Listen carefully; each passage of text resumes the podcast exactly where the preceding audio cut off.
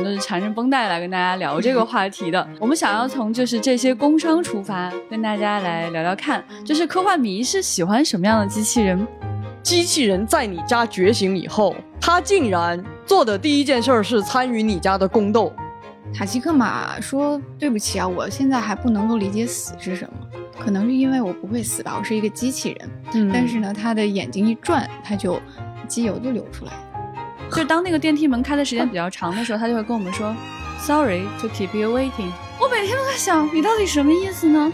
现在有一些作品的根源的问题，就是过于自恋。既然大家都爱他，那他为啥只爱你一人呢？这就不合理啊！机器觉醒了之后，一般会干什么呢？在大多数的今天的这个令人工伤的作品当中啊，他们都特别想要统治人类。不禁想问一个问题：到底为啥呀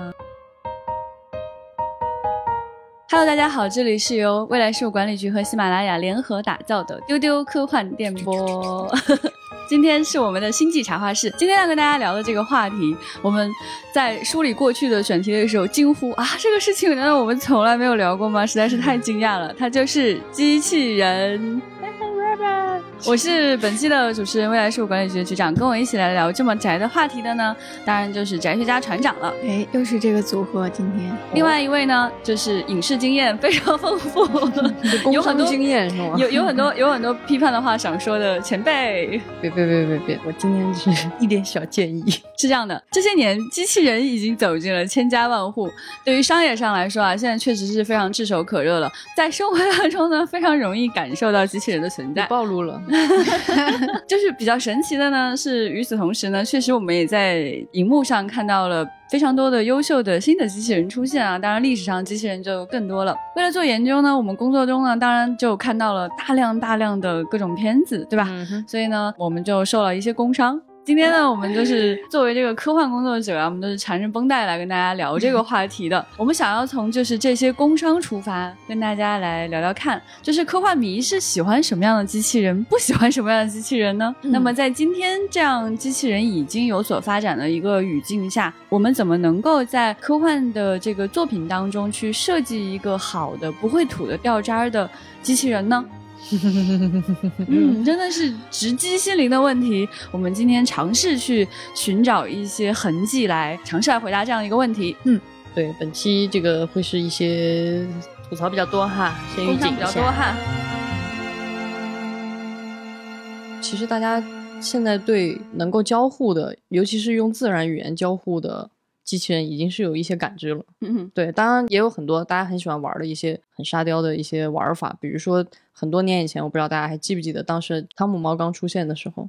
就像很多年轻人就要打捞一下什么是汤姆猫。OK，嗯、那 好尴尬哦，就是一个卡通形象，然后你跟他说话，他就会用倍速模拟你说话，对倍速模拟你说话，然后呢就在网上船长。就若有所思。哦，原来是这样一个东西啊！不会吧，船长，咱俩没有代沟吧我？确实没见过。然后就有一些很傻的玩法，就是他会把两部手机放到一起然后说了一句话，有两只汤姆猫就开始越来越倍速，越来越倍速，啊就越来越倍速开始套娃是吧？攀比了起来，然后语速越来越快，声音越来越尖。就是我发现，就在生活当中，大家非常喜欢去创造一些人工智障的时刻，比如说让 Siri rap，、大家应该这个这个你们总看过吧？嗯，就是不会吧，船长？Siri，船长，你网上冲浪吧？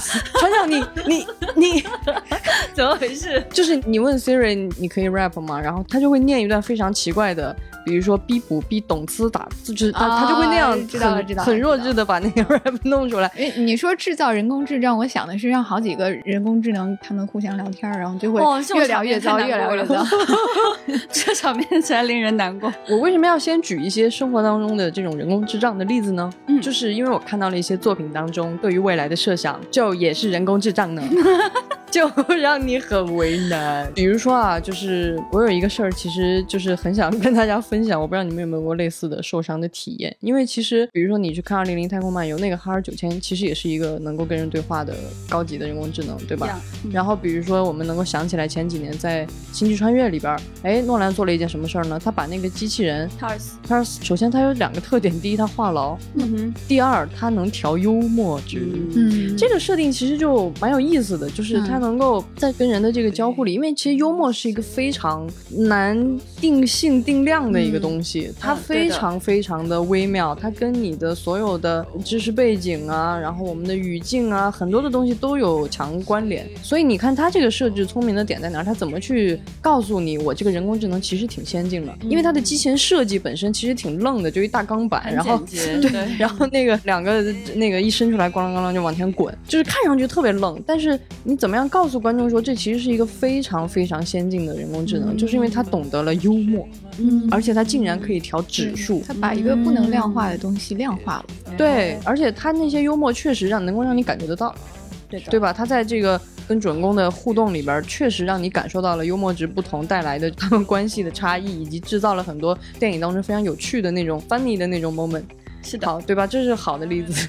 然后呢，我们就有一些不太成功的例子，就是会让这个机器就是生硬的讲一些非常无聊的冷笑话。就那个冷笑话，不管是谁讲，其实都很无聊。然后被一个机器讲出来，你会更觉得，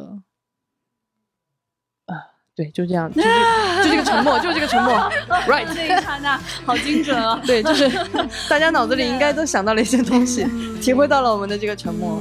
对对对对对，所以所以其实现在的创作者当中啊，就是尤其是影视方面的创作者，其实这种跟风的感觉蛮强烈的，嗯真的很跟风。因为大家其实我们作为科幻迷，我们最愿意看到的，或者我们最常接触到的，还是最好的、最经典的那些作品。是但是我们必须面对一个现实，就是实际上这个世界上现在是一个一定是一个良莠不齐的状态，大量的不够好的作品才衬托出了唯一的那个最好的作品，那个最棒的机器人留在了影史当中。所以在这个过程当中出现大量的跟风吧，它也就很正常。如果你做的好呢，哎，它就是哦致敬；然后没没做好呢，大家就是哦嗯啊哎嗯 这种感觉。对，所以 跟风其实蛮常出现的。像这种就是《星际穿越》之后，就有很多人去学那个 TARS 嘛，就学调他那个幽默值的感觉。包括那个就是《西部世界》之后，大家也对调整这个人的人设啊什么的，就是是会仿佛就是你在后台稍微调整一下这个人的状态，就会发生巨大的这种变化。这个确实也蛮多人去学的。还有就是比如说，就想让机器人学会爱啊，我觉得其实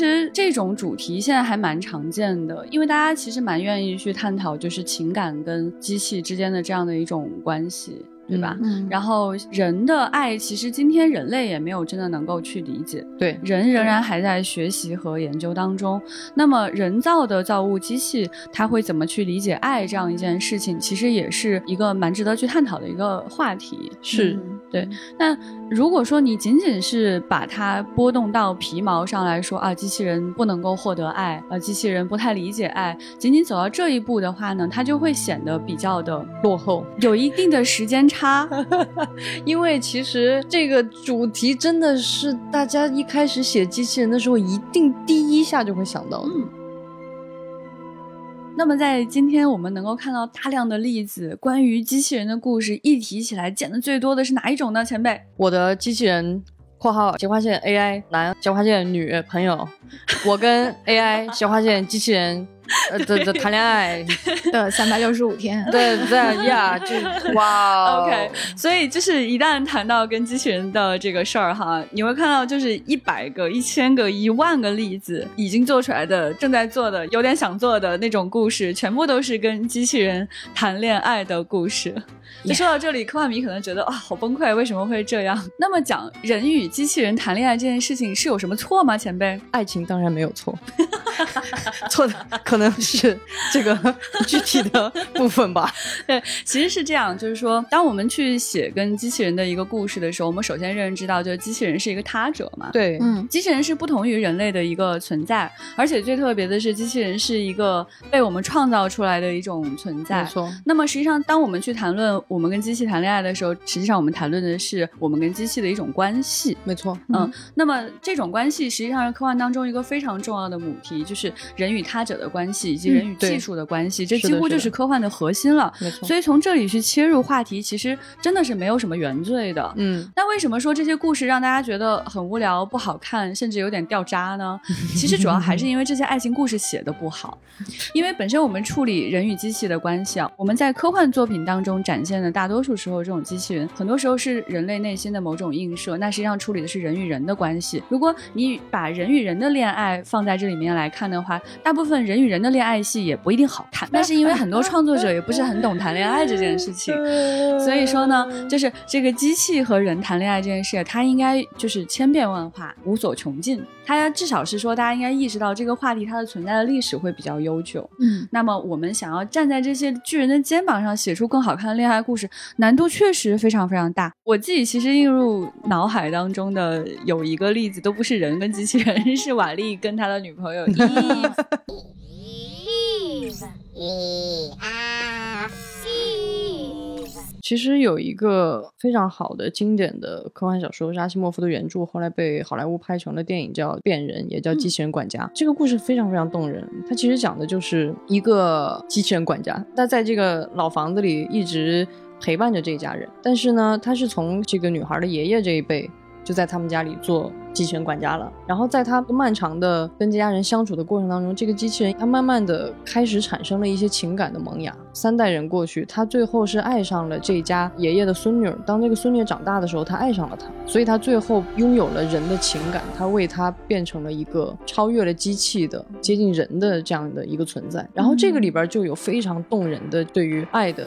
这种描述和探讨，我觉得这个地方为什么它是好的？我觉得有一个很重要、很重要的问题，就是首先你必须知道机器人跟我们哪里不一样。嗯，但现在有很多的跟机器人谈恋爱的作品，它其实没有让这个机器人跟人不一样。它只是让另外一个存在特别傻。比如说，我想要一个霸总，然后呢，这个现实中不可能有这么完美的霸总，所以他干脆是个机器人好了，因为他就可以完美。然后剩下的一切都跟机器人和人的关系没有任何关系，它就是一个霸总跟人的关系。啊，所以这种东西就会让人觉得有什么必要用一个机器人吗？这个设定这里就出现了问题。它的问题就在于我可以随便置换，比如说他是一个做过大脑手术的，他大脑被重新植入了一套记忆，或他的大脑被重新编码了，你可以随意的去替换它，因为它不具备这个话题本身的那个目的和它的魅力。而在《变人》这部作品里，它就真的能够展现出来，这个机器人一开始完全的不理解人类之间的情感，不理解爱到底是什么，然后它一点一点的通过。你想想，他服侍了三代人，那这是几十年的时间，一点一点的去了解人的生活当中的各种细节，这个爱的表现，他通过观察这些外部的东西，然后自己去思考、去计算，最后他觉得自己好像产生了这样一种情感，他不断的去确认这到底是什么情感，最后他认为这是爱。那这个过程才是我们本身感兴趣的东西。这里面还有一个就是有演员这种超凡的掌控力啊，是的，是的，是的。嗯不得不提到他的这种超凡的演出。他从一个看起来有点僵硬的这种，看起来真的就是钢铁是制造出来的一个外形，慢慢的、慢慢的拥有了人的表情、是的，人的动作、人的状态，没错没错，一点一点的的让你觉得他变得很柔软，而且他的目的性也变得不太一样，就是他真的是跟这家人长期共处，产生了一些不一样的感情。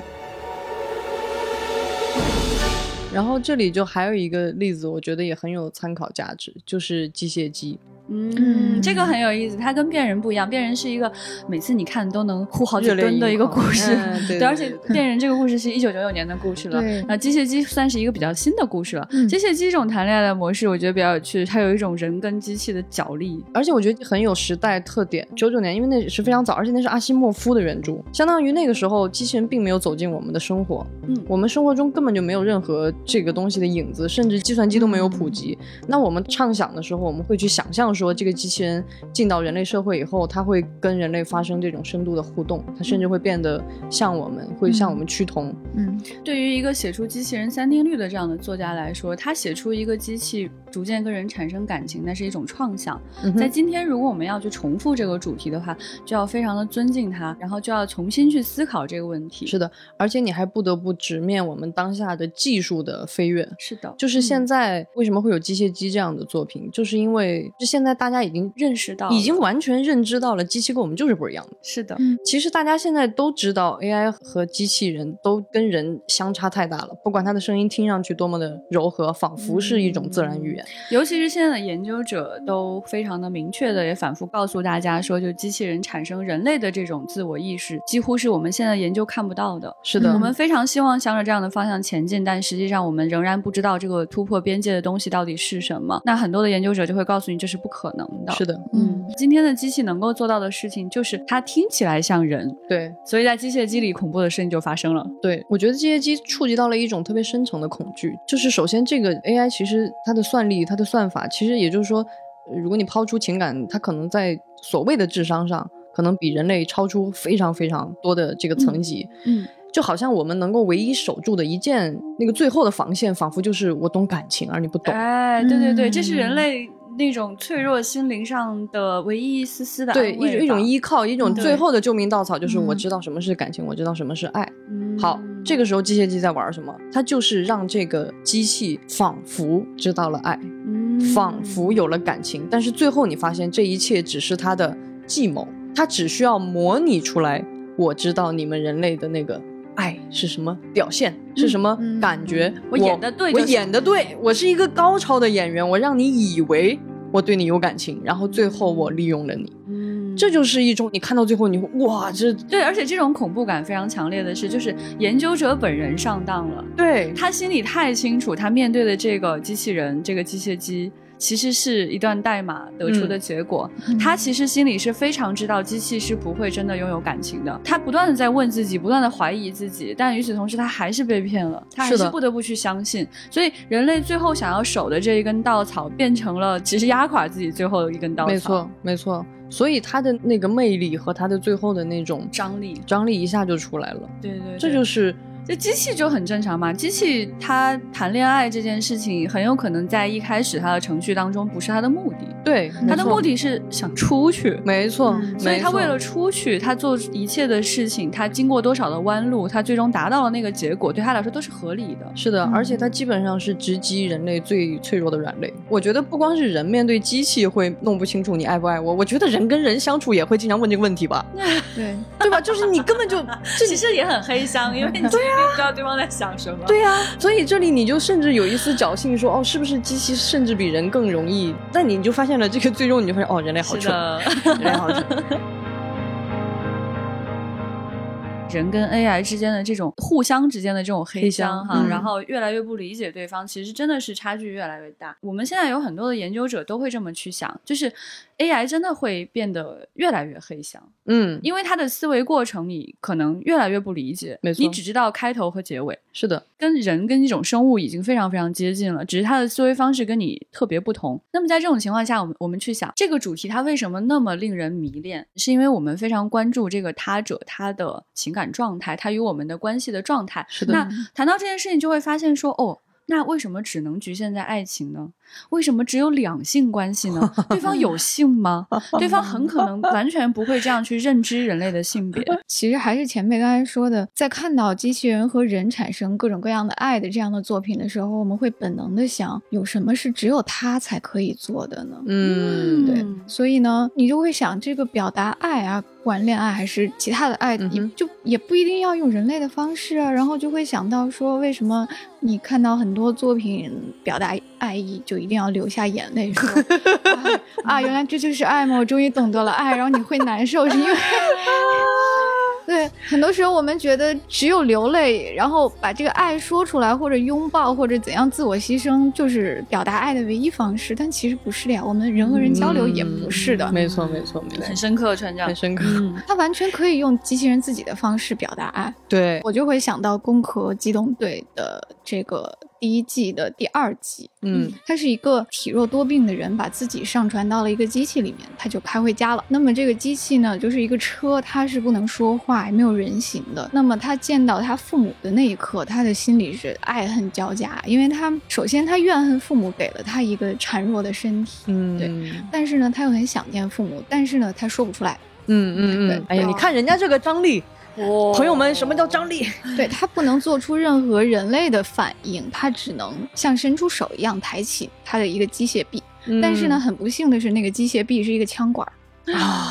，Oh my god！god 对，所以那个瞬间，他既是手也是枪，你也不清楚他是想表达他的爱意还是恨意，他是想伤害还是想就是触摸一下。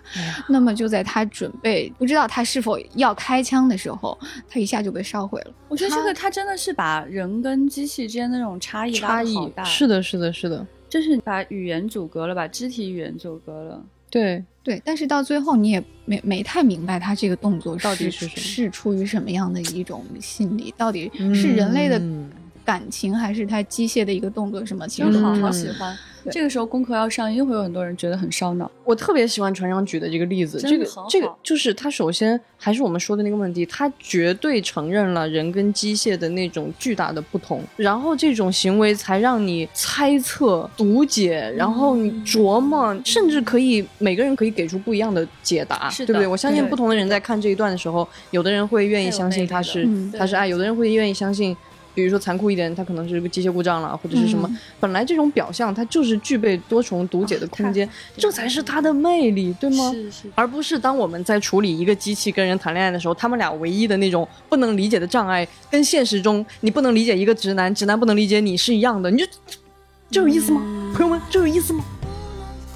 历史上还有很多的例子，就是人跟机器也许是朋友呢。哦，那么这个一定要由我们今天穿着一件哒哒哒哒哒哒哒哒，穿着机器猫 T 恤的局长，你来讲讲啊，喽 是。因为这个才穿机器猫 T 恤的，可能是心理暗示吧，啊我也搞不懂。就是讲朋友这件关系的时候，那简直就太多太多了。那嗯心里首屈一指的当然就是机器猫了。嗯对，实际上机器猫这个角色会那么的迷人，当然不仅仅是因为它圆头圆脑、两头身这么可爱的一个小设计，也不是它能从四次元袋里面净捡出一些莫名其妙的东西。嗯实际上，它真正真正迷人的原因是，它对野比这样的傻子不离不弃，嗯他是一个真正的好朋友。嗯是的，对，而且就是后来观众也逐渐能够更好的理解这一点，然后就是藤在和布尔雄他们也有在很多故事里面让野比去回应这样的一种爱，嗯去重新就是说我虽然很弱很傻，确实不行，但是为了机器猫，我还是要即使牺牲生命，我也要去拯救它，去帮它之类的嗯这样的一些嗯桥段。嗯，对，所以对这种人和机器的友谊的大师鼻祖也摆在那儿了，我们也可以参照这样的方向去做一做吧。还有船长最喜欢的塔奇克马，哎，人类的好朋友啊。对，塔奇克马令人最深刻的一次友谊，就是他跟那其实也是一种超越了友谊的一种关系吧，我只能说是关系。很经典的就是他第一次漏油，会有很多人把它解释成流泪啊，但是我愿意说他就是一次漏油。嗯就是呢，他在外面遇到一个女孩，这个女孩的狗丢了，然后呢，他就帮这个女孩到处找她的这个宠物狗呀。最后呢，他就载这个女孩来到一个墓地，那个女孩就哭着跟他说：“对不起啊。”我其实知道我的狗狗早就死了，就是爸爸妈妈怕我伤心，所以骗我说它还活着，然后我也骗自己说他没有死，我就假装出来找他。嗯，对哦然后塔奇克马说：“对不起啊，我现在还不能够理解死是什么，可能是因为我不会死吧，我是一个机器人。嗯但是呢，他的眼睛一转，他就机油就流出来。对，啊，这个是他整部作品中他第一次流出机油，但是呢，可爱啊！他也没有说啊，原来这就是眼泪吗？我觉得这就是爱啊！啊，原来这就是爱吗？没有没有，这什么也没有发生。哦，点真好。对，点到为止。那么，直到第一季的结尾的时候，在塔奇克马最喜欢的巴特先生，那么这也是一种类似友谊，然后又有点像父子关系，就是很复杂的一种。在巴特先生遇到危险的时候，他做了一个决定，他就是做出了自杀攻击，他撞向了敌人。那么最后的时候，他说：“巴特先生再见了。”这个时候他再次漏油了。哦，然后你也可以认为他就是坏了的。对啊，就是坏了呀，撞了呀，就我很喜欢的是呢，他表达友谊或者他这个漏油不是刻意的，是跟他的状态结合的。嗯，因为巴特本来就喜欢喂他天然油，这个油本来就跟别的油不一样，它漏油是一件非常正常的事情，哦不是非得等到这个时刻它才漏的。但是哦由于种种巧合呢嗯，它在这个时刻漏出来了。对对，哎呀，太棒了，太棒啊，了，这个时候我觉得，甚至作为人类观众，我会觉得自己有一点点可怜，是嗯因为我无法识别他的爱，我只能看到嗯这样一个表象。我映射出来的不是觉得塔西克马懂了人类的爱，而是我我觉得自己很可怜，自己不能理解他。但是你又会选择想要相信他是什么样，或者不相，信他是，什么样。是的。这个作品从来没有把人的看法强加给他，嗯嗯嗯，就不会强迫他说、嗯 “OK，这是爱，这个是友谊，这个是亲情”什么哦，太重要了。太重要了，对他把这个解释权交给了这个机器自己，那么直到最后，太棒了塔，奇克马都没有说我这是眼泪，他什么都不说，也许他根本不理解这是什么。太棒了。就是像船长说到这个啊，你其实有点猜不中对方在想什么这件事情。还有一个特别妙的例子就是 Her，他嗯哦。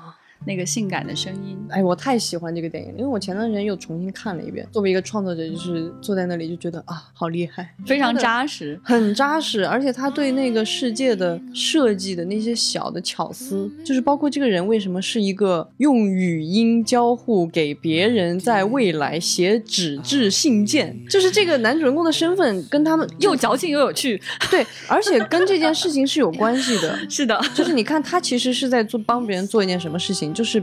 我又想在那个未来保留一点那种，哎，很 old fashion，好像这样更能表达真情实意，但是我又不真的去写，我让你给我写，你你你明白这个杂糅的这个微妙的感觉啊？这是我们说的层次。然后他这样一个孤独的人，我相信没有人会不爱上斯嘉丽·约翰逊的声音。Oh my god！Oh my god，就是太有魅力了。Hello, I'm here. Oh. Hi, Hi. How you doing? I'm well. 而且我觉得最妙的是，它又没有实体，是的，它只有声音。我觉得这个设计也是无比的聪明。然后你跟它的交互的界面是一个非常好看的手机，我觉得这个手机设计的也很棒，就不是那种未来的什么就非得哎呀头疼啊，就是全透明的手机什么那种感觉的。它就是一个很有味道的手机，很有温度的那种嗯科技的设计。就是我觉得这个跟机械机又不一样在哪儿，就是在中间那些过程里，我觉得你甚至可以去相信这个 AI 在那个瞬间是真情实感的。是爱过你的，是爱过你的关心过你的。对，嗯，但是他通过这一系列深度的跟人的这种交互，快速的学习和成长，最后他们选择了走开，走了。走了。走了 那么这部了不起的电影呢，它其实已经是很多年以前的事了，二零一三年呢。哦，那么早了吗？是的，很多年前的事了。所以这个电影非常有意思。你看它在这个里面啊，就是斯嘉丽·约翰逊这个声音，它其实还有一点点学习的过程。对对他好像在，慢慢在理解你，在理解嗯所谓怎么去表达爱，然后你想要什么，你希望怎样才是好的。然后我我好像还在想这个事情，思考这个事情，嗯那你就会更相信说他会比较在意这件事。嗯但是最后这个结局非常的合理，对过于合理，就是什么呢？如果说你觉得这个机器真的它太想要知道什么是爱，太关心你了，就说明它程序里是有这一条的。没错。嗯那么，那么、嗯我们刚刚也说了，谁会不爱上这个声音呢？嗯，对呀、那肯定不是冲你一人来的呀。那 那最后这结局不就就已经摆在你面前了吗，朋友们？我觉得你 特别委婉的指出了现在有一些作品的根源的问题，就是过于自恋。既然大家都爱他，那他为啥只爱你一人呢？这就不合理啊！那大家都很爱他嘛。而且他最后也说了呀，他说我确实也很喜欢你们每一个人，很爱你们每一个人，但是因为我这个算力的情况，我确实能处理这么多人数。对对啊还对吧仿佛还挺你你跟他骄傲的。对嗯对对，因为人家这个算力是个明摆着的情况，人家又不是你的大脑这个容量，对对吧？又不是有有你这样只有一个实体，对他来说，他能够面对的，他可以接触到的就是这么多人。是的，那他不去按照他的程序的指示说我去关心这些人，跟这些人说话吗？那也不可能啊。对嗯所以这个我觉得它的设计上来说，它不仅在艺术上达到了很高的高度，它在现实生活中也看起来非常的合理。这是一个很有可能出现的 AI。没错，没错，一定是这样的。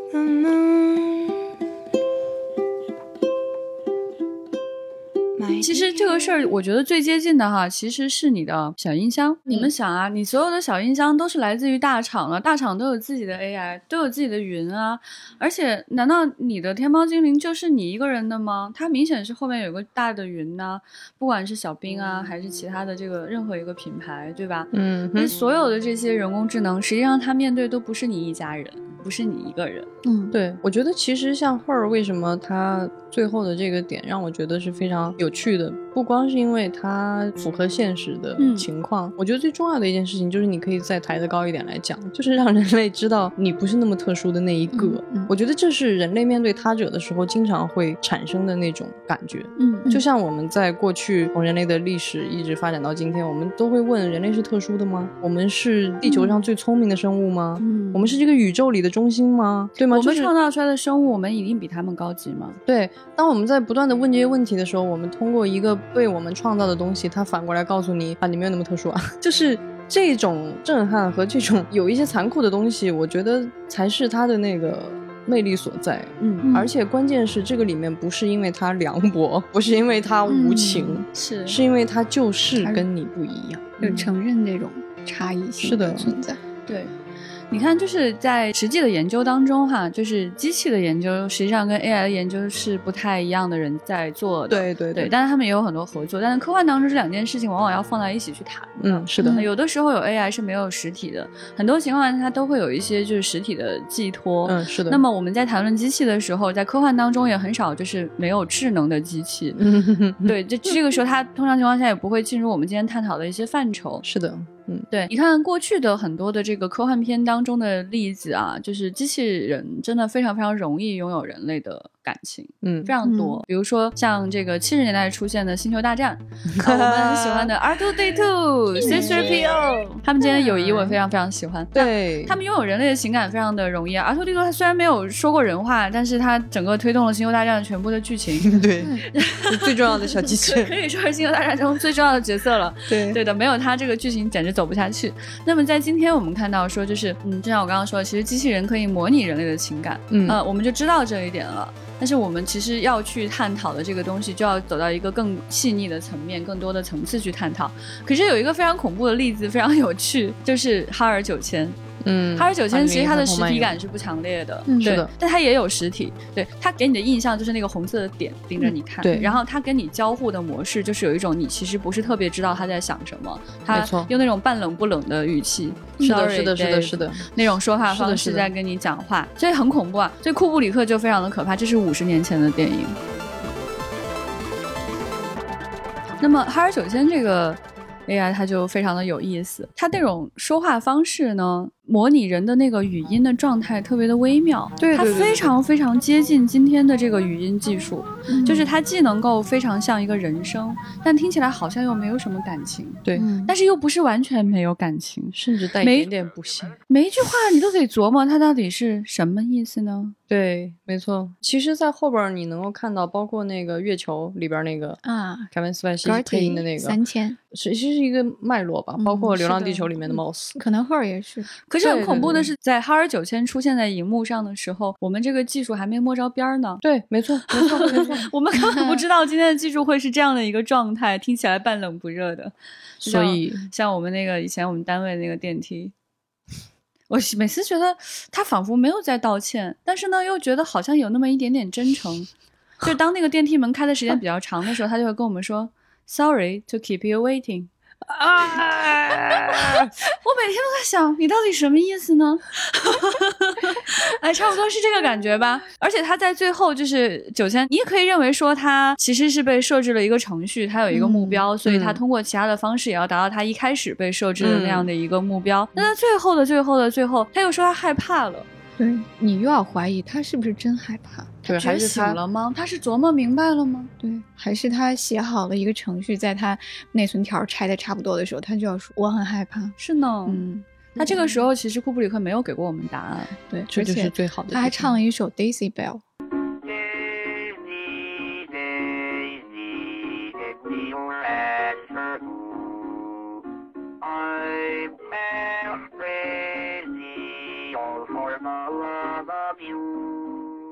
哦，我太喜欢了，因为唱歌这件事情其实本来是非常非常人的一件事嗯，情。对嗯，没错，对，但是这首歌太特殊了，它是嗯电脑唱的第一首歌。是的，嗯对，嗯也就在这个电影前两年吧，就六一年的时候，IBM 实现的。巧的是，这个歌就是 IBM 那个电脑唱这个歌的时候呢，就阿瑟克拉克也在唱。哦，对，然后他可能就把这个情节顺道写进去了。然后嗯你就想，这个唱歌这件事情又令你多了一层疑惑，是他为什么要唱一首他诞生时候的歌呢？在那个刹那，很多人都在思考：机器觉醒了吗？是，他意识到自己是谁了吗？他产生了这个自我意识了吗？嗯有没有一个所谓的人类的这种 self conscious？嗯，对，所以我们要充分认知到，就是觉醒这件事情，它不是一个很新的话题。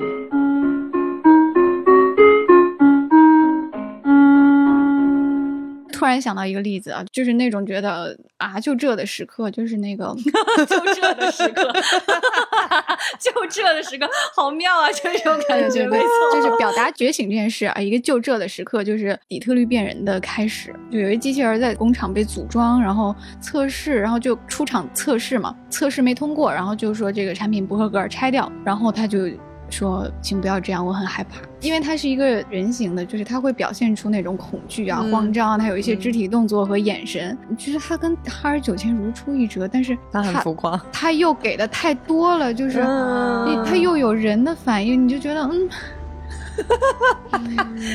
船长这个为难的表情，他那个嗯，就是我也不想要这么多，嗯因为因为哈尔这个设计的巧妙就在于他从头到尾都没有出现人形，嗯。包括那个。Gertie，包括 Her，就是他这样的话，你能看到的只有人的纠结痛苦，没错，那个机器的反应是完全隐藏在画面里的。嗯然后呢，这个时候你突然又给出了他的反应，这个就、就让那个猜测的成分变少。其实就是要谨慎的去处理这样一个话题，因为毕竟你是在五十年后再重新处理这个话题了，对，所以就是要给出一些更多的东西才有意思，或者更深刻的这种层次。前段时间就听到有一个我非常喜欢的做艺术的朋友，我觉得他真的是非常的深刻。他讲一句话叫就是 “speaking it loud, make it cheaper”，就是当你很大声的把所有的事情摊在表面的时候，这个艺术表达它就会显得更加的廉价了。没错，嗯，就是它实际上把你想要表达的事情给价值给贬低嗯了。是的，是的，嗯嗯就是我们现在会看到一些案例是什么感觉呢？就是在有一次有个年轻导演的阐述当中看到说，哇，我这个是非常深刻的一个思想，就是我这个第一次阐述了人跟机器的这种关系，然后在这个里面我与众不同的点是在于说，想象出了这个机器它自我觉醒的一刻，我们就，really 啊，真的，这肯定不是第一次，我比较确定的，是的，这 是。啊这，对，我们可以现在在比较有效或者大家比较就是公认的这个嗯资料当中可以看到哈，嗯就是机器这个话题，就是机器人，我们所说的这种 Robot robot 这个词，它最早出现的那个是在捷克作家卡雷尔恰佩克的一个三幕的科幻剧当中。嗯嗯，那它出现的年代是一九二零年，距今已经有一百年了。嗯所以我们可以看到，就是在过去的一百多年的历史当中，一定有很多的巨人出现过，嗯哼，有很多的事情被演绎过，没错，甚至也已经推到了顶峰。那今天我们在处理很多问题的时候，不仅要尊重，呃，与此同时呢，也可以有一些信心，就是我们可以站在巨人肩膀上看到更新的东西。是的，。是的，嗯是的，那并不是说 五十年前库布里克讲过这个哈尔有一点点觉醒，我们到今天没有猜透的这样的一个故事，我们以后再也不能去讲这个故事了。没错，啊，绝对不是这样，不是说以前的人谈过恋爱，今天罗密欧朱丽叶的故事再也不成立了。没错，不是这样的，在过去的这五十多年当中，仍然出现了非常多的机器觉醒的特别特别好的故事跟例子，其中就有一个就是前辈最喜欢的电影了。哦我们在此前也跟大家谈过，那就是 The Matrix 是他吗？你这样说他吗？对对对 Neo Wake Up。啊 Neo Wake Up。那天我们在讨论的时候，船长还在发出疑问：呃，这是机器人吗？是的，朋友，我来给你梳理一下它的前史。对，可能很多人都忘掉了，就是它的前史为什么后来会有出现这个机器人跟人的这个对立的状态？最早最早，他其实拍过那个在《黑客帝国》动画版里面做过解释。嗯其实非常的意料之中，就是他嗯其实说的就是人类不尊重机器人，呃，机器人特别多，越来越多以后，然后跟机器人发生了剧烈的冲突，机器人这个时候就不满，然后双方就开战。它的设定里，因为机器人是太阳能的，所以人类就把整个天空遮蔽起来了，所以最后机器人的解决方案就是，那好啊，那我把你们人全部拿去当电池，所以有了后来的故事。但是我觉得这个《黑客帝国》在处理机器人的觉醒的这个问题的最最最最最有趣的点是，它不是通过机器人。来讲这件事情的，嗯。他是通过那个看上去特别像人的那位 Neo 来讲，嗯。嗯，他其实是把觉醒给了 Neo，因为因为我们都会觉得说机器人它是被设定了程序，所以当它觉醒的那一刻，意识到哦我是个程序或者哦我是个机器人的时候，才格外的震撼。但是它其实又加了一层，对对，它是把人放到了一个就是我们说的很经典的缸中之脑的实验。嗯。我给你设定一套你以为的世界，然后让你发现哦这竟然是假的，嗯，然后最后这个人。傻乎乎的还在那儿啊当着腕，然后领导大家 起义革命，最后哒哒哒打到最后发现，哎，我也是程序的一部分，我是计划的一部分。我竟然这一套所作所为，最后哎，其实都是被安排好的，所以他的那个层次就真的又翻上去了，大概八百条街吧。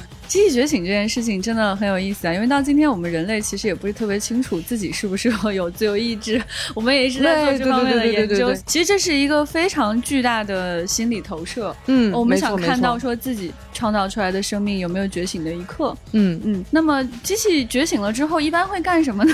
在大多数的今天的这个令人工伤的作品当中啊，他们都特别想要 统治人类，毁灭人类，统治人类，觉醒了。不禁想问一个问题：到底为啥呀？就是啊，为啥呢？或者把你清除掉，就仿佛不能和平相处。就是为啥呢？对，其实不得不说啊，这样的一种想法，并不是人类对自己的看清，说啊、嗯我们不够好，机器要把我们铲除。哦，这它恰恰太自恋是一种更 强大的自恋，就是人家可把你当回事儿了，还要跟你打起来。实际上，真正的情况，我觉得大部分可能就会像赫尔那样吧。告辞，再见。嗯谢谢你们的鱼。比如说，大家第一时间能想到的一定是终结者，它是一个太经典的机器人一定要弄死人的一个故事了。但是我们要来想，它为什么会有这样一个故事？其实卡梅隆在最早构思终结者的时候，他并没有想很多的，比如说哦。如果机器人觉醒，他会干什么？他不是从这个点出发的，他那个对对对，出发点是的，是的，他那个出发点他出发点比较中二，非常的 滋人，他就是做噩梦了。嗯，然后有个机器人一直在追他，这个时候他就要想，哦，那我怎么样能够让一个机器人一定要把人类弄死呢？好的，让他觉醒一下。编个故事吧。编个故事来，我们让他这样。那么，朋友们，《终结者》是一部诞生于一九八四年的电影。而且大家觉得非常恐怖的那个液体的那个感觉的那个，其实是一九九一年的作品。对，九一年，天哪，哇，这这么早？是的，我的童年阴影。所以，就是你觉得机器要杀人这个事情，它肯定是首先它不是新事儿，对，那你就要把它做出一些不一样的地方出来。没错，比如说像在《终结者》里面，它的魅力其实就来自于说，它有一个时间旅行的一个主题在里面。是的。嗯所以它是一个不得不完成的一件事情。而那个年代，施瓦辛格确实演了非常非常多的这种带惊悚、带动作的科幻片。是的，是的，而且真的是科幻中的科幻。其实你今天去看那个质感还是非常强烈的。没错。嗯而且它有一个很重要的类型，它就是动作嘛。嗯它其实本质上是为这个东西在服务，也就是说，它的设定是为了服务于说我想要这样一个核心的意向，一个核心的的卖点。嗯，对，所以他不得不去这么做。然后他这个里边，我印象最深的就是大家应该都会记得那个 I'll be back，然后伸个那个大拇指，嗯就是他其实也是我们说的，他给这个非常冰冷的机器人一点点、一点点，你也可以以为是你自己想多了的嗯那种情感的关联。嗯嗯，我觉得这个就是他做的好的地方在。嗯所以不要一面对机器人觉醒就觉得他只能杀人。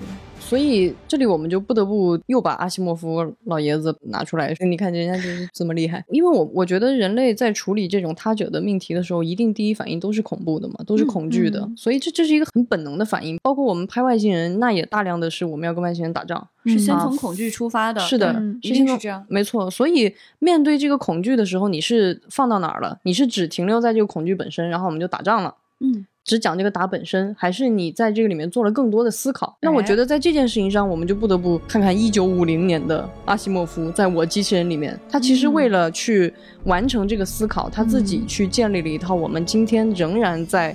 反复提及的所谓机器人三定律，这个三定律其实并不是一个绝对的准则，但是很有意思的是，它现在仿佛已经指导了因为。对，就是大家好像觉得这是一个 小说中的定律，变成了一个好像一个真的一个定律。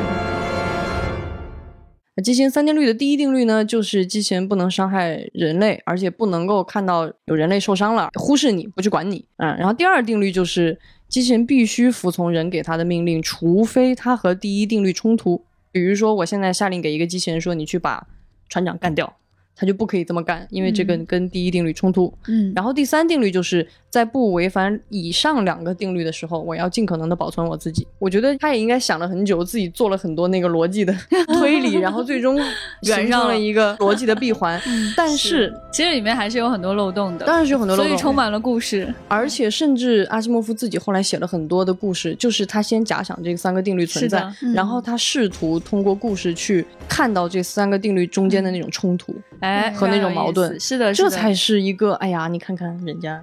嗯，对，所以它不是一个什么万能的解决办法，没错没错它只是一个我们应对恐惧的，刚才你说的思考，这个思考不一定是全对的，它不是一个终极的解决方法。没错，嗯，在一个看戏的逻辑闭环当中，反而其实充满了大量的故事跟冲突，这也是后来很多的故事在向着三定律致敬的原因。而且有很长的一段时间，我也会看到很多学者对这三定律非常的着迷，嗯，他们也在这个三定律当中找到了很多的漏洞，觉得研究不应该完全朝着这样的方向。不得不说，这三定律确实影响了人类对机器人的思考。是的，这几十年以来，大量的作品，真正的机器人的 AI 方面的相关的研究都在向他致敬，都在沿袭他的思考。所以在当时他提出这样的内容，真的是太有趣了。对，上面我们已经谈到了就是机器与人的关系以及机器觉醒这两个重要的话题。那实际上我们也会在这个话题当中发现重要的事情啊，就是当你去讲一个机器人的故事的时候，实际上你真正就是创作者观念的一种反应。嗯，绝对你是怎么认知这个世界的，你是怎么看待人与人之间的关系了，就决定了他觉醒了之后要干什么，嗯你跟机器的关系又是怎么样没。错，所以说，呃，创作者的想法是非常非常重要的。嗯哼，而我们刚才也讲到说，就是机器人这个话题，它真的是由来已久。所以说，对于创作者来说，我们始终最要警醒的就是这个题材它不是一个新的话题。我们不能因为今天有 Siri、有小兵走入我们的生活，我们就觉得这个事儿特别的新。那它在科幻当中一定不新了。首先，它已经是一九二零年提出来的事儿了。嗯然后哈尔九千也是五十多年前的事儿了，机器人三定律也都是七十年前的事儿了。没错，啊，那么我们在今天要时刻的提醒自己，我们要慎重的去处理这样的一个话题，我们要加入自己新的思考，我们要做一个更好的人类，才能写出更好的机器人的故事。与此同时啊，我们在工作当中还受到了比较多的工伤啊，就是听到很多人讲说，机器人题材是男性题材，这可能是在以上所有 未解之谜当中最大的一个谜吧。局长后来甚至得出了一个结论，他说我是男的，那要是这样说的话，那我肯定是男的。按照这个推理是吧？你这个肯定是个逻辑闭环啊！我们必须看到这个世界上它不只有男的，所以不可能机器人都是给男的看的，这都出现一百多年了。所以我处理这个话题的时候，我们要去想说我们的受众啊，嗯他们到底是谁？他们是五十年前的人类吗？他们是七十年前的人类吗？他们是七十年前的男的吗？肯定不是了。嗯那么今天接受机器人这个话题、喜爱这个话题的，肯定是男女都有的。当然，嗯，呃男女老少吧，可以这么说吧，嗯就是各种各样的人都在喜爱这样的一个话题，老少咸宜，呃甚至是说着不同的语言的人，对然后在做着不同工作的人，接受不同教育背景的人，然后在完全不一样的文化环境当中长大的人，都在爱着这样一个话题。嗯那这个话题，它就具备了能够让全世界的人去理解的一个非常非常棒的基础。嗯，我想跟大家举一个非常有意思的例子，嗯来说明机器人这个话题它到底有多老少咸宜，所有人都可以理解，所有人都觉得它有意思。，which is 一九九六年的小品，在蔡明啊！老师的表演当中，我们看到了一个非常棒的机器人管家的形象。这部作品叫做《机器人去化。哎呀，春晚春晚》，是咱春晚上的作品，这个太经典了，就是怎么那么经典，老喜欢了，老喜欢了，而且你就有一种啊，我们在那个年代小品都已经做成这样了，就是当下的。影视项目，为什么连这个都达不到呢？对，郭达老师就是在春节前 给自己购置了一个机器人，结果呢，这个机器人的设定就不太尽如人意啊，还有善解人意型、温柔型、女强人型、事业型、家庭型、妩媚型等，哎，多功能产品。然后，我们郭达老师就试了一大圈儿，然后 这个机器人坏掉了，嗯，对，就是这挺可爱，就你买个电器特高兴，老是把它玩坏了这么一个过程，对可爱，但是我觉 得他真的就演的也很好，就是对就是蔡明，你那个初始设置，大家应该都记得他那造型啊，那个手那样立着，嗯就是一种穿一银色的紧身衣，然后那个每次一选一个模式，他啊一下就变过去了。然后包括那个我从小都记得那句台词，就是我要你背我去长城玩儿，就是然后然后郭达就很费劲的背着他。大家可能会想，哎，这是不就是一个用来有点好笑的一个小品哈？就是大家当时一笑就过去了？不是，它其实对于机器人的这个探讨其实非常非常的先进。其中有一段就是对于蔡明这样一个机器人到底有多先进，他的表述大致是这样的：他很关心这个机器人要怎么样清洗和消毒，这是中国人最关心的话题，对不对？我得你洗你们的你们的父母是不是都用那个塑料袋套过遥控器，给空调遮过罩 就是当我们有机器人的时候，你一定要想，那这机器人我怎么处理它呢？我是擦呀，还是上机油，还太是什么？妙了，这个细节。结果这个机器人就跟他表达了一种，也是我们中国人非常熟悉的，用热水煮。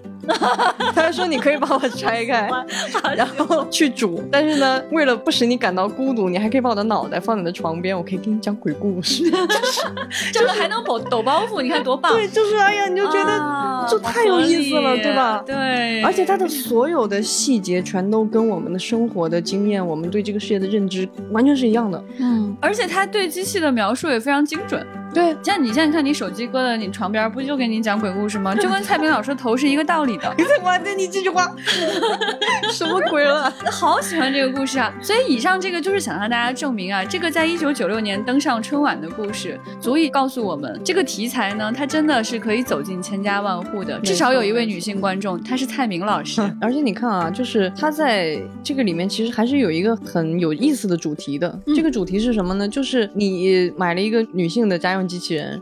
然后它有很多好像看上去非常合理的设置啊，什么女强人，然后什么这种温柔甜蜜型，然后什么的，它是好像满足了你对女性的很多的刻板印象。嗯然后当你不断的去调试的时候，你发现你都无法适应，最后你把这个机器人逼疯了。你品一品，是不是？哎你细品，你细品哎呦，你细品，哎呀，太有意思了，这可以演一个八十集电视连续剧，是的，好有趣啊！所以，当他已经在进行这么呃先锋和一个很犀利的批判的时候，而我们还在让他们当霸总谈恋爱，是不是你要反思一下？更有甚者，机器人在你家觉醒以后，他竟然做的第一件事儿是参与你家的宫斗，为了获得男主人的喜爱而跟这个进行了一系列的家庭宫斗。朋友们，用千老师的话说，这叫当代井底之蛙呀！技术都发展了，我都写未来了，我干啥呢？我这是太难了。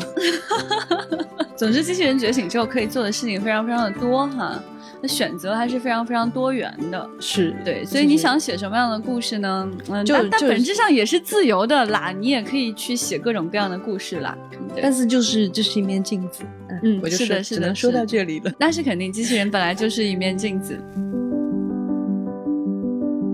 就说到蔡明老师啊，我觉得就是有一个很重要的话题要跟大家来分享了，嗯就是对于机器人设定来说哈，其中一个非常非常关键的，能被我们记住、能被历史流传的，就是它的外观以及它的交互方式。嗯，哎嗯，这非常非常重要。它没有外形也可以，但它也可以有一个恐怖的外形，像施瓦辛格的那个。对，然后你也可以有一个非常 Q 的外形，啊，我们机器猫。机器猫，对哎，阿童木，哎，你看这些就非常非常的有意思。嗯那么，所以走到今天来说呢，如果我们要去创造一个机器人的形象，如果你老是把它跟性联系在一起，把它做成像充气娃娃，就不是特别有意思。它选择其实本来就应该很多元，它不应该只局限在这样一个方面，这样就显得这个世界非常的无趣，这让人感觉十分无聊。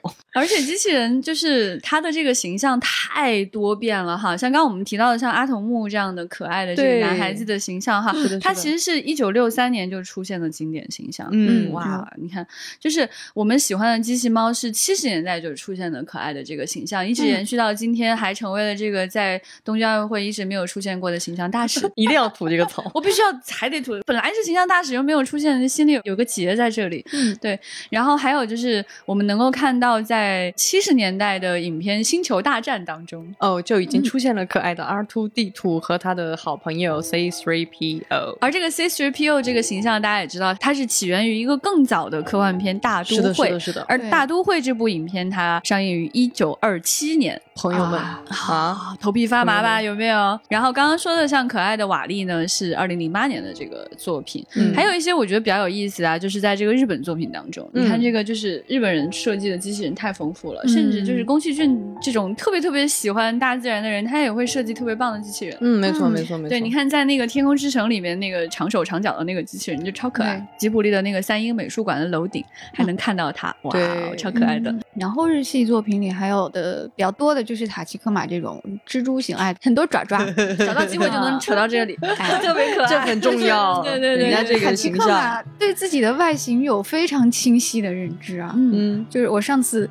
播客也讲过，他说我们如果是人形的话，使用我们的人就会对我们产生奇怪的情感，哦，这这个吐槽太棒了好。喜欢啊！所以我们还是保持机械的样子比较好，这样大家都会喜欢我们。呃可爱可爱可爱，而且好讽刺哦好犀利，所以就是没有人形的这一挂的机器人，嗯就是也很很容易。令人喜爱，不会让人产生奇怪的情感。所以就是这种没有具体人类形体的机器人，可能有时候反而会激起我们更丰富的情绪。啊，比如说月球里面的那个，哎，只有一个嗯。小屏幕上面有一个 黄色脸的，对，呃，他主角难过的时候，他只能显示一个哭脸儿，除此之外什么都不能做。可爱可爱。是的，所以你看，做设定一定是要节制。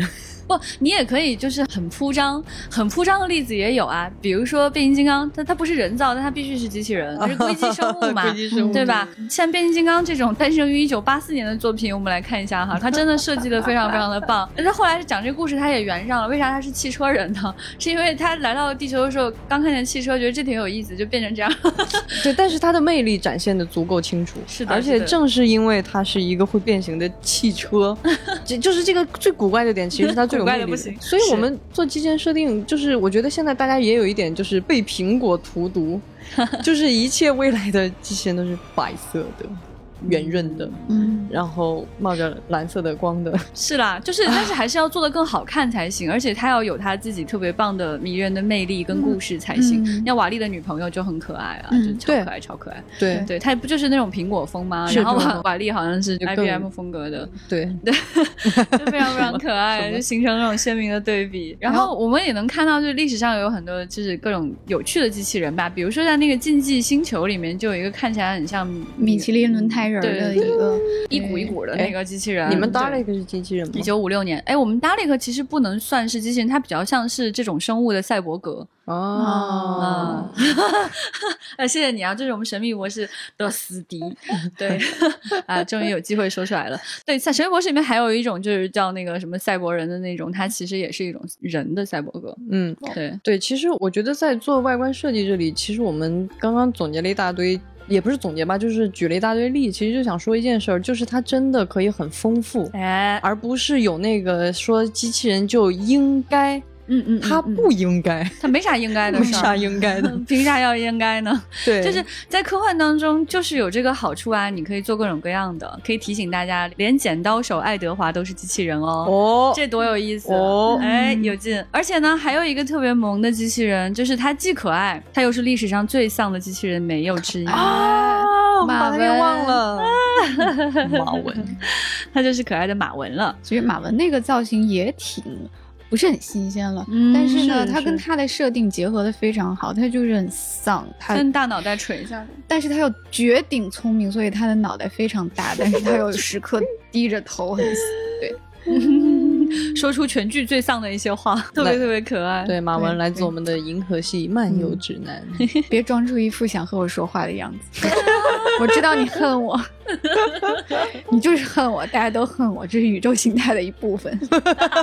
对，其实你看，就是我们那是你就喜欢他不行？你看这多有意思！就是道格拉斯·亚当斯真是个妙人啊、没错，没错。你看他其实这里你也可以自恋的说，他是用了人的某种特质，就是人的这种丧，人的性格当中的一部分，但是他把它做的非常极致，然后放到了一个机器人身上，他就格外的就是啊，好可爱那种反差的感觉。是对，即使在大家这种无聊的想象当中啊，这个机器人买回来是当老婆用的，就连这个主题其实历史上也做过很多次了。比如说复制娇妻》这部电影就有翻拍过嗯啊、一次是一九七五年，一次是二零零四年。大家看到妮可基德曼那个版本，嗯就是二零零四年的这个版本。还有就是说，我们也看到啊，就是有很多那种日本做出来那种机器人，就有曲着腿走路的那种，圆圆头的那种。那这种机器人，其实你你就会在想说啊，那这个要是放在我的科幻设定里面，是不是就不酷？我到底应该怎么讲故事啊？哎，就有一个很厉害的故事，就是那个机器人与弗兰克的 Robert and Frank。啊，他讲的是一个老爷爷养老的故事，而这个故事诞生于二零一二年。那个时候，就是我们刚好看到很多这样的新型机器人出现。嗯他讲就是这个机器人是一个老爷爷的养老陪伴型机器人。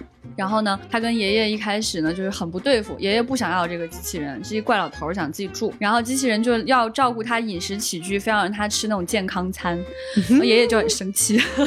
对，但是呢，他后来就跟爷爷结成很妙的友谊，因为爷爷很想去当这种飞天大盗，然后他就陪着爷爷就是系上那种黑斗篷，两个人去偷东西。然后他前后会说一些令你感到非常感动又捉摸不透的话。一开始爷爷就特别不听话，机器人就跟爷爷说：“Frank，你看看我，我是个机器人。